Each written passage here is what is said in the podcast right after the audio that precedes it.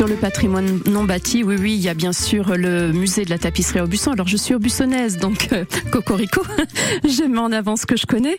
Effectivement, il y a le musée de la tapisserie euh, qui a ouvert il y a quelques années et qui a battu des records de fréquentation, mais c'est vrai que c'est une vraie richesse. Et mon grand-père paternel a été euh, teinturier, donc j'ai ce patrimoine-là euh, bien ancré euh, dans mon histoire familiale. Et puis après, il y a tous les artisans d'art que l'on peut rencontrer en Creuse, qui sont très nombreux et que je trouve fabuleux. La poterie, la coutellerie, bon, Asa Châtenay, je pense au couteau d'Asa Châtenay, le loup creuse, qui est pareil, une création absolument remarquable. Sur Aubusson, il y a la manufacture Saint-Jean qui peut se visiter. La mairie organise régulièrement des expositions estivales.